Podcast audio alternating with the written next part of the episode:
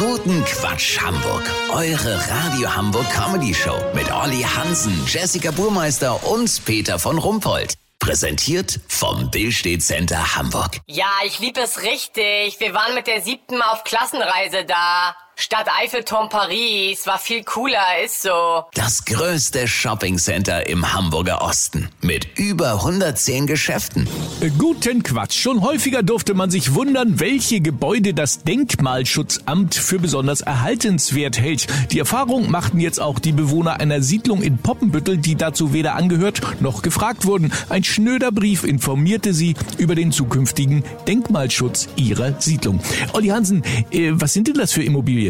Peter, das sind so Einfamilienhäuser im 70er-Jahres-Stil. Mit dunklen Holzfenstern und Holzbalkonen. Die sehen so ein bisschen aus wie große eingemauerte Obstkisten. Also schön im herkömmlichen Sinne sind die jetzt nicht. Ah, und warum stehen die jetzt unter Denkmalschutz? Weil die Hütten 1978 gebaut wurden, um die Landflucht der Hamburger zu verhindern. Die Siedlung ist ein wichtiges Zeugnis der Wohnungsbaupolitik der Stadt. Problematisch am Denkmalschutz ist, dass die Eigentümer sich jetzt jeden Kleinkram genehmigen lassen müssen. Horst Schlüter hat sich beim Baumarkt einen neuen Briefkasten gekauft. Den darf er jetzt nicht mehr anbringen, weil der alte völlig verrostete unter Schutz steht. Für jeden Bums musst du einen Antrag stellen. Energiesparlampen für die Außenbeleuchtung gelten als nicht originalgetreu. Sogar WLAN-Router werden abgelehnt. Die Schlüters dürfen in ihrer Küche keine vegetarischen Gerichte mehr kochen, weil es sowas damals noch nicht gab. Nur kurz gebratenes mit fetter Rahmsoße und Sahnetorten dürfen zubereitet werden. Das wird auch kontrolliert. Die Eigentümer sollen sich nach Möglichkeit im Stile der 70er Jahre kleiden, wenn Gruppen von Touristen durch die Räumlichkeiten geführt werden. Das ist nämlich das nächste Ärgernis.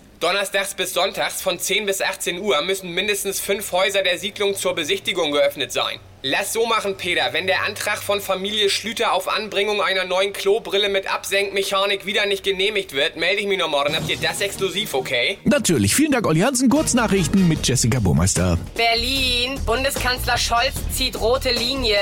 Das neue mit Henna eingefärbte Kokain soll helfen, künftig schnellere Entscheidungen zu treffen.